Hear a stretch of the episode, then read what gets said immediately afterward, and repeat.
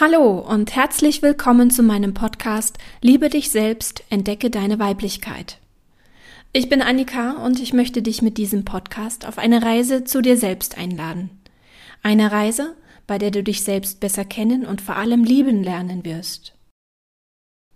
Wenn du dich als Frau fühlst und das Gefühl hast, dass du dich und deine Weiblichkeit erkunden möchtest und du mit dir selbst immer wieder zweifelst, bist du hier genau richtig.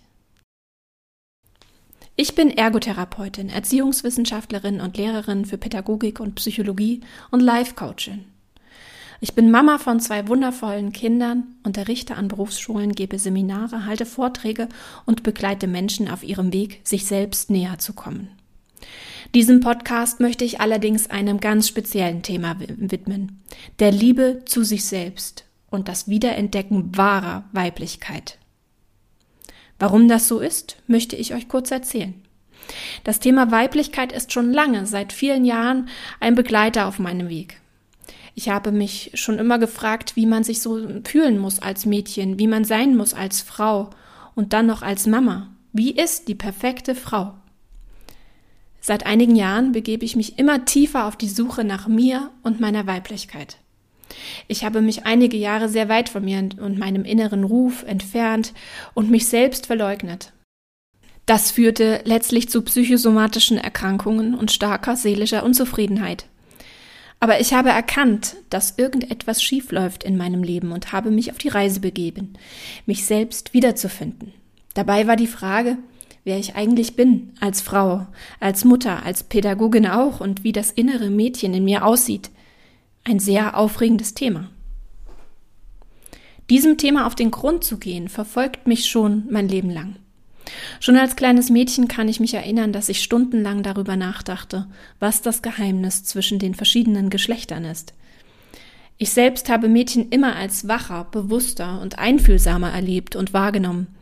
Jungen waren ja irgendwie anders.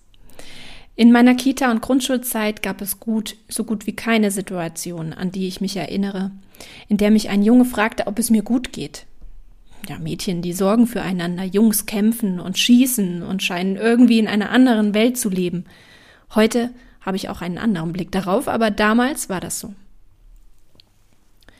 Ich bin in einer Familie aufgewachsen, in der Frauen sehr präsent waren. Meine Mutter ist eine starke Persönlichkeit, die durch eine starke Mutter erzogen wurde. Die Frauen in meiner Familie spielten also die Hauptrolle in meiner Kindheit, doch das heißt nicht, dass es keine Männer gab. Aber dazu später. Fakt ist, dass die Frauen in meiner Familie eine doch eher negative Haltung den Männern gegenüber vertraten und mich auch so erzogen haben. Schon damals habe ich mich gefragt, warum man dann unbedingt mit Männern zusammenleben muss, wenn man sie doch eigentlich gar nicht mag. Eine Frage, die mich lange beschäftigt hat, etwa bis ich aus irgendeinem Grund Selbstgefallen an Jungs entwickelte. Eigentlich würde man nun erwarten, dass die starken Frauen mir auch ein starkes Frauenbild vermittelten. Doch irgendwie schien hier der Fehler im System zu sein. Denn relativ früh war mir klar, dass ich es als Frau schwerer haben werde und mich mehr anstrengen muss. Und irgendwie müssten wir ja froh sein, dass wir nicht mehr unterdrückt und ich sag's mal übertrieben, als Hexe verbrannt werden, wie im Mittelalter. Die Schule unterstützt dieses Bild der letzten 2000 Jahre. Auch im Geschichteunterricht nimmt man immer wieder Bezug auf die Unterdrückung der Frau, so dass man irgendwann es selbst glaubt. Anscheinend müssen wir froh sein, dass wir nicht mehr verbrannt werden, wenn wir Heilkräuter sammeln und gemeinsam am Feuer singen. Anscheinend müssen wir froh sein, jetzt wählen zu dürfen und die gleichen Rechte wie ein Mann zu haben. Anscheinend müssen wir froh sein, dass wir nun auch alles studieren dürfen und unsere Rechte als Frau einklagen können, dass wir gegen übergriffige Männer am Arbeitsplatz durch Gesetze geschützt werden. Ja, selbst dass es Kita und Hort gibt, die es uns ermöglichen, arbeiten zu gehen und ja sogar ohne Mann an unserer Seite Kinder ernähren und erziehen zu können. Trotz der vielen Veränderungen, natürlich sehr positiven Veränderungen, versteht mich bitte hier nicht falsch, die großen Frauenbewegungen, der Emanzipation sei Dank sind wir nahezu gleichberechtigt. Doch irgendwie beschlich mich schon lange das Gefühl, dass Frauen im Prozess der Emanzipation immer mehr männliche Züge annehmen und ihre natürliche Weiblichkeit unterdrücken. In einer Gesellschaft als Frau Gehör zu bekommen, die durch männliche Züge geprägt worden ist, scheint zu verlangen, dass man verschiedene weibliche Eigenschaften und ja vielleicht sogar auch eigene natürliche Werte verdrängt und auf sie verzichten muss. Aber hierzu auch später.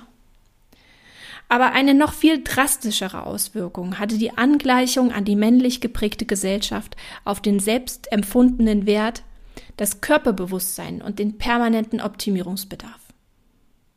Immer besser, immer schneller, immer perfekter. Für Frauen hieß es Selbstoptimierung und Manipulation, wo es auch nur irgendwie möglich ist. Das alles, um in der männlich dominierenden Welt gesehen und respektiert zu werden. Frauen optimieren ihre Körper. Sie stellen sich einem Schönheitswettstreit, gehen ins Fitnessstudio, ins Nagelstudio und zum Schönheitschirurgen. Sie lassen sich in Führungskräftetrainings coachen, wie sie härter und fokussierter an ihrem Erfolg arbeiten können, um dominantere Führungskräfte zu werden.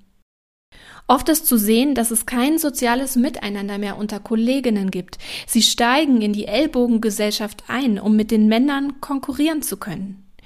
Sie tragen vorwiegend Hosen, obwohl Kleider viel angenehmer wären. Sie knebeln sich in High Heels und pressen ihre Körper in Shapewear. Das perfekte Frauenbild ist die hart arbeitende Mutter in Führungsposition mit glücklicher Familie, Kindern und einem mindestens genauso erfolgreichen Mann, denn sonst wird's auch wieder schwierig.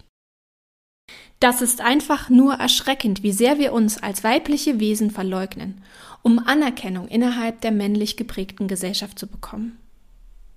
Und genau das ist meine Motivation für diesen Podcast. Ich möchte mich mit diesem verschobenen Frauenbild nicht weiter zufrieden geben. Ich sehe, was es mit den Frauen macht, wie unglücklich sie sind, ganz egal in welcher Lebenslage. Schon kleine Mädchen fangen an, sich gegenseitig zu dissen, wenn sie nicht den Schönheitsidealen der Medien entsprechen.